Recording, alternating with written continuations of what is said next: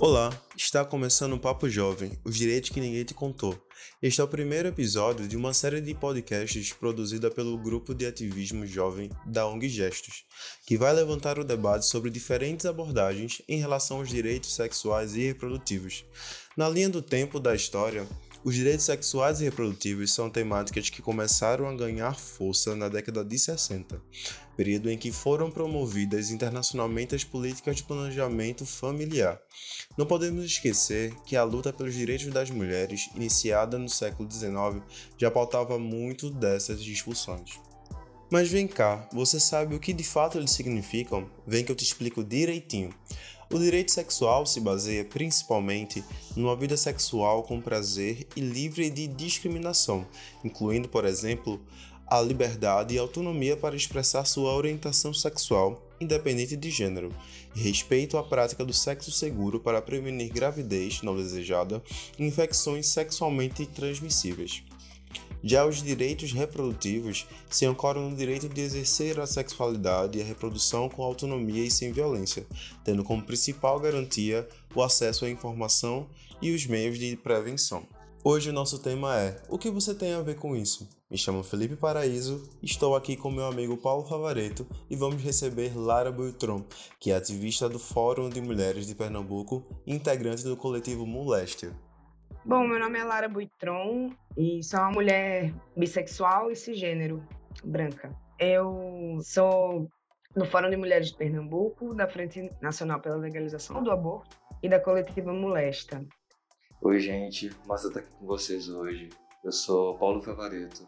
Além do GT Jovem das Nessos, eu faço parte do Fórum de Juventudes Pernambucanas também faço parte do GT de Prevenção Combinada de Pernambuco e da rede de jovens de pessoas vivendo e convivendo com HIV do estado de Pernambuco.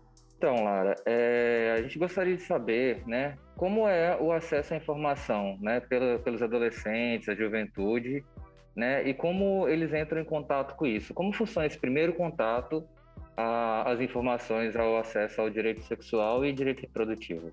Bom, para responder isso é interessante a gente pensar também no que é juventude, né? Assim, a gente sabe que é, a juventude ela é diversa, assim, tem a juventude urbana, a juventude rural, juventude indígena, e para cada tipo de juventude existe um tipo de inserção diferente no assunto, muito por uma questão de classe, né? É, a gente tem, talvez, no, no sistema educacional que a gente tem hoje no Brasil, a gente não tem um acesso direto ao que é direitos sexuais reprodutivos, né? É, acho que todo mundo tem uma experiência de escola, de estar tá ali numa aula de ciências, numa aula de biologia, e vamos falar sobre DSTs, ainda usando esse termo DSTs, né? Que a gente sabe que hoje a gente usa IST. Então, é um processo muito mais do terrorismo, de um moralismo muito grande que a gente tem uma sociedade, a sociedade brasileira é extremamente moralista historicamente, do que um processo de conversa, um processo de escuta, principalmente, né? Acho que todo adolescente tem, toda criança e todo adolescente tem muitas dúvidas sobre isso e aquele espaço que deveria ser o espaço do diálogo, do conhecimento, ele é negado. A gente tem no Brasil hoje uma quantidade de crianças e adolescentes que que sofrem violência sexual muito grande e essa essa porcentagem ela é representativa do tipo de diálogo que a gente faz sobre sexo. Inclusive as pessoas não sabem nem o que é direitos sexuais e reprodutivos, né? A gente não tem nem esse primeiro diálogo sobre o que é. Quando a gente tem, por exemplo, a história do kit gay, né, que foi todo um bafafá, ah, o kit gay, o kit gay, que na verdade que era o Kit Gay, né? Era um projeto de educação sexual. Era um projeto que a gente conseguisse falar de fato sobre sexualidade. Só para o pessoal entender um pouquinho melhor, né? DSTs eram um termo utilizado para doença sexualmente transmissível. E hoje a gente atualizou esse termo para ISTs, infecções sexualmente transmissíveis. Ou seja, nem tudo que é transmitido por via sexual é uma doença, né? Pode ser uma infecção como exemplo o HIV. Né? O HIV é uma infecção, a doença que ele provoca é a AIDS. Né? E vendo essa diversidade de juventudes, né, Lara? como que se dá essa sexualidade em relação à prevenção às ESTs e à gravidez não planejada dentro desse universo? Bom, é, infelizmente hoje a gente tem uma falta de políticas públicas pensadas para a juventude no geral, né? A gente, quando se fala de juventude, as políticas públicas que a gente tem hoje, elas abarcam praticamente esporte, né? Muito pouco sobre cultura, muito pouco sobre direitos, e os direitos sexuais reprodutivos vão nesse sentido também, né? É, cada juventude tem uma especificidade, seja ela baseada em etnia, seja ela baseada em classe, e como a gente não tem hoje no Brasil, e talvez eu ouso dizer que talvez a gente nunca tenha tido, de fato, um processo educativo no sentido de saúde pública, é, o que acontece hoje é que está na mão da sociedade civil. Né? Muito por, pelo terceiro setor, as ONGs, quanto por coletividades, fóruns. Então, é um. É, pensar sobre isso já é um processo é, diferenciado, né? Pensar sobre isso especificamente para aquele tipo de juventude específica é ainda mais diferenciado, né? Mais especificizado. Então, hoje, o que a gente tem na prática é o terceiro setor fazendo as vias do Estado, né? O que deveria ser saúde pública, a gente tem como processo de formação é, específico. Então, é, é uma coisa que não chega em todo mundo. É uma coisa que talvez a gente consiga trabalhar com uma comunidade X, por exemplo, eu que moro em Dois Irmãos, em Recife, né? A gente possa trabalhar essa questão com a juventude de Dois Irmãos com a juventude do Sítio dos Pintos. Mas é isso, a gente está fazendo um trabalho de formiguinha, que é o trabalho da militância, né? É, para tentar modificar. Se eu não consigo modificar a realidade no geral, pelo menos aquela realidade eu vou cons conseguir modificar, ou pelo menos tentar.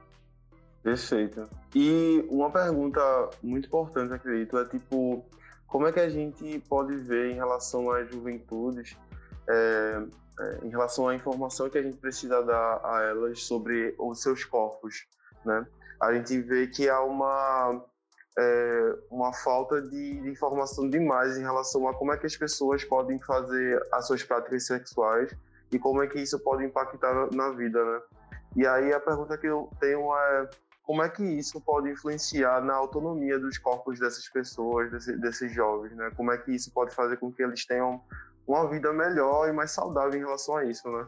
Eu acho que primeiro a gente tem que desmistificar o sexo, né? Eu acho que isso é uma coisa basilar. É, quando a gente fala de autonomia dos corpos, é, eu falando aqui enquanto militante do movimento feminista, enquanto militante do movimento feminista, enquanto militante da legalização e da descriminalização do aborto, falar sobre sexo, falar sobre sexualidade influi na autonomia dos corpos. É um processo que ele não, não, não tem um fim, né? Assim, nesse momento que a gente está a gente está ainda descobrindo como é. Porque, por exemplo, eu tenho 30 anos, a minha geração teve. É, não tinha um acesso tão grande à internet, por exemplo. Né? As, as, discussões que hoje a gente tem sobre identidade de gênero, sobre diversidade da sexualidade, né? Na minha época a gente não, a gente se falava em, em escolha, né? Escolha da sua sexualidade é uma escolha. Hoje a gente tem um outro debate. É um debate que ele vai se modificando o tempo inteiro. Então, assim, não tem uma, uma receita de bolo, né? Isso é importante a gente sempre lembrar, porque é, é, um processo que ele tem que ser construído. E como se construir esse processo é muito importante. A gente não pode construir é, sem escutar a juventude. É, Lara, a gente entende, né, que a, a, primeira informação que deveria vir da família, ela não vem, né? A família deixa que a, a escola se responsabilize por esse processo.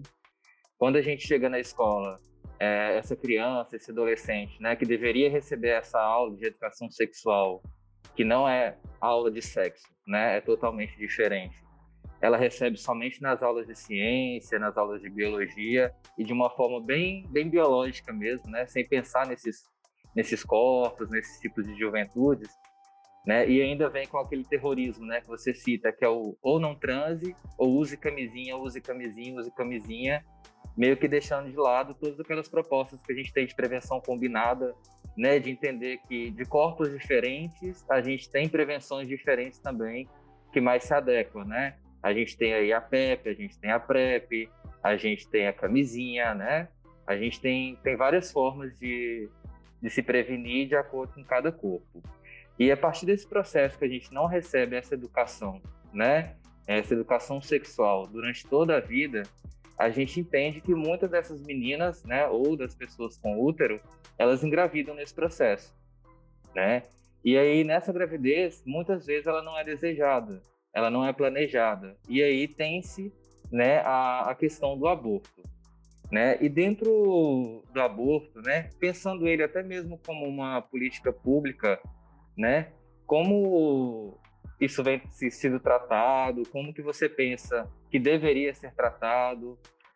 É, primeiro eu acho que a gente tem que partir de dois pressupostos, né? Um de que não adianta criminalizar, não adianta proibir o aborto, né? É um processo que ele acontece. A problemática que isso traz é que torna o abortamento um problema de saúde pública, né? É, a gente tem uma quantidade muito grande de meninas novas, negras e pobres, que estão no processo de abortamento ilegal e que chegam dentro da rede pública, muitas vezes para tentar salvar a própria vida, e ali tem um atendimento não só negado, como sofre uma série de violências que hoje a gente entende como uma violência obstétrica, mas que eu entendo um pouco mais profundamente como um processo de violência patriarcal do Estado mesmo, né? É a questão do castigo. Se aquele se o Estado não conseguiu castigar aquela pessoa antes dela fazer o processo de abortamento, né? E aí eu posso entender a gravidez forçada enquanto um processo de castigo tutelado pelo Estado, porque se a gente não garante nenhuma, nenhuma opção para essa menina ou para essa pessoa com útero adolescente que chega na rede pública grávida, sem querer estar grávida, sem saber o que fazer, então a gente tá já o castigo ele já começa daí. Eu pessoalmente tenho uma perspectiva da legalização total do aborto. Eu acho que perpassa pelos nossos corpos e quem pode tutelar sobre isso é quem está naquela situação. O que a gente fala é que o Estado ele não pode tutelar nossos corpos, mas ele tem a obrigação de garantir as nossas vidas. Então, é, é mais ou menos isso. Assim, eu entendo o projeto do que seria a legalização do aborto, ele é muito mais amplo do que só legalizar o aborto. Vendo todas essas questões, essas faltas, essas falhas, né, essas necessidades, é, qual que é o papel da juventude na construção dos direitos sexuais e reprodutivos? Pronto, essa é uma pergunta muito boa, assim, porque é, é isso que eu falei, né? Quando o processo ele é verticalizado, quando a gente não escuta o sujeito político, é, a gente não tem condições de fazer, de fato, um, uma, um projeto de, de política pública que seja efetivo. Porque a gente está pressupondo que aquelas pessoas ali não são sujeitos. Que é uma coisa que a gente faz mesmo que sem querer, quando a gente fala sobre crianças, sobre adolescentes, né? O que a gente, no movimento anarquista a gente chama de idadismo que é não compreender aquele ser como um ser de direitos um, e um sujeito político. Quando a gente parte do pressuposto de que a juventude é sujeita política, a gente passa pelo pressuposto de que existe que a gente precisa dialogar. E aí eu acho, na minha perspectiva anarquista, da negação do Estado, né, que nesse sentido o terceiro setor, os movimentos sociais, eles têm a obrigação de se fazer presentes no debate. Né? Já que o Estado se nega a debater isso, então a gente, que é militante, tem essa obrigação de estar ali. Como é que a gente, como é que a gente constrói isso? Né? A gente escuta a juventude. Hoje, em Pernambuco, a gente tem o FOJUP, que é muito importante para a construção de uma identidade de juventude, de identidades de juventudes e de criações de diálogos. Porque o que é o FOJUP, né? É um fórum, então você tem diversas coletividades ali fazendo parte daquilo. Mas não é todo estado que tem um fórum, né? Não é todo estado que tem uma organização de juventude que abarque, ou pelo menos tente abarcar uma quantidade grande. nesse sentido, aí eu acho que quem está se propondo a discutir direitos sexuais e reprodutivos precisa ter no seu horizonte que, aquilo, que aquelas pessoas com quem ela está falando são sujeitos políticos. É, talvez entender um pouco mais a juventude é, é também entender o que a juventude consome. Como é que a gente faz o diálogo sobre isso? Porque se está numa música, se está num produto cultural que é consumido massivamente pela juventude, então é porque existe de fato na juventude, seja numa cultura periférica, seja numa cultura mais vamos dizer assim, aceita, né? A, a questão do sexo, ela sempre está ali. E a gente não pode tratar isso como se fosse um tabu, a gente tem que conversar sobre. Né? A gente precisa dialogar com a juventude no sentido de, de entender como ela também dialoga com o resto do mundo. O que ela tem consumido culturalmente, o que ela tem criado também é muito importante, mas principalmente o que ela tem pensado sobre isso. Porque eu não posso pressupor que a gente está expondo aquela juventude à despolitização do debate sobre sexualidade porque ela consome cultura que fala sobre sexo, se eu nem escuto o que aquela juventude tem a falar sobre isso, sabe? Lara, eu agradeço demais pela tua participação, pela por ter falado tantas coisas incríveis, assim, tipo, foi massa mesmo, assim. E para encerrar, eu queria te perguntar uma coisa, assim, o que é que tu acha, assim, a tua impressão sobre os direitos sexuais e reprodutivos? Né? A gente vê, sabe que tem uma definição, mas para tu, assim, o que é que tu acha é, para você?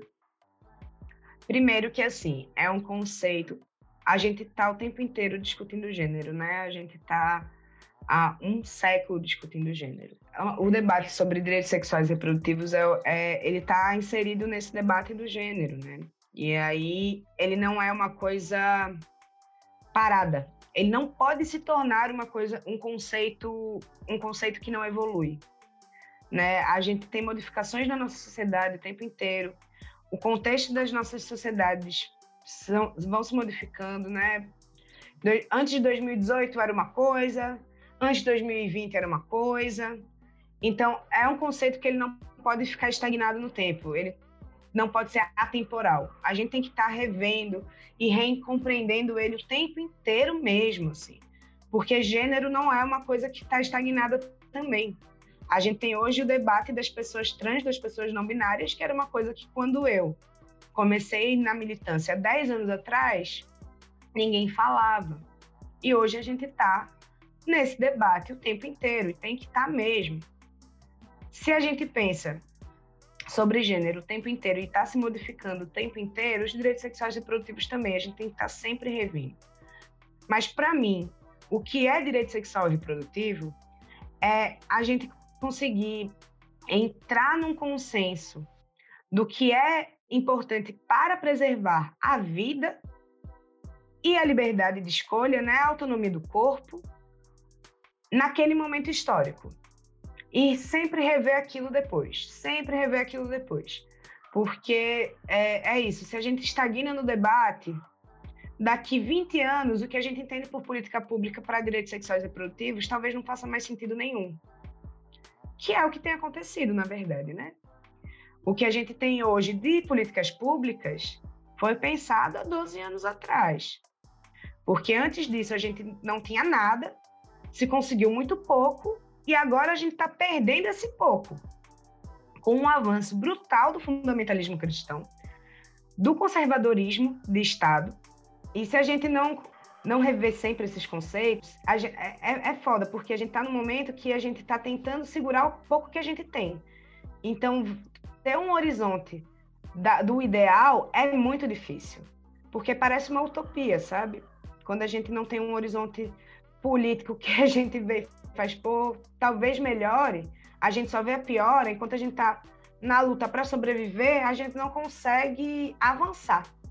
Nesse momento histórico que a gente vive hoje, do governo Bolsonaro, dos fundamentalismos cristãos enraizados dentro dos estados, não só no governo federal, acho que em Pernambuco a gente tem um exemplo muito brutal disso, né? A gente tem a família Collins, tem a família Tércio, a gente tem uma é, é tão maluco que a gente está num processo de, de oligarquias evangélicas, né? De disputa política de oligarquias evangélicas. Enquanto isso, a gente tem uma galera muito pouca que está tentando segurar o pouco que a gente tem. Então, não sei se eu consegui responder direito o que é direitos sexuais reprodutivos para mim, mas eu acho que no geral é um conceito que ele é modificável e ele tem que ser modificável, ele não pode ser atemporal. Conseguiu sim, e a gente agradece mais uma vez é, a gente da Gestos e do GT, agradecemos, lembrando que esse é o primeiro podcast de mais três que virão, e é isso, obrigado. Eu que agradeço, gente. Assim, é muito importante estar tá fazendo esse debate, conversando sobre isso, porque, inclusive, se a gente não conversa entre a gente sobre isso, a gente não entra em consenso e a gente não consegue avançar. Né? Seja no debate mesmo, na teoria, seja na prática e seja principalmente na incidência de políticas públicas. Então, é muito importante que a gente esteja fazendo esse exercício da escuta e do diálogo. Eu que agradeço. Pois é, Lara. A gente vê o quanto é importante, né? A gente manter o debate dos direitos sexuais e reprodutivos, principalmente entre a juventude. Todos nós precisamos né, de informação para tomar decisão, decisões livres e responsáveis a respeito do sexo e da reprodução. Isso, sem dúvida, também é uma questão de direitos humanos.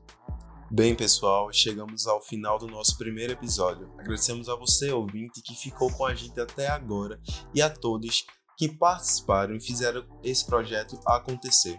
Fiquem ligados que na próxima semana tem mais. Se liga nesse spoiler, um bafão sobre os direitos sexuais e reprodutivos das pessoas trans. Até a próxima!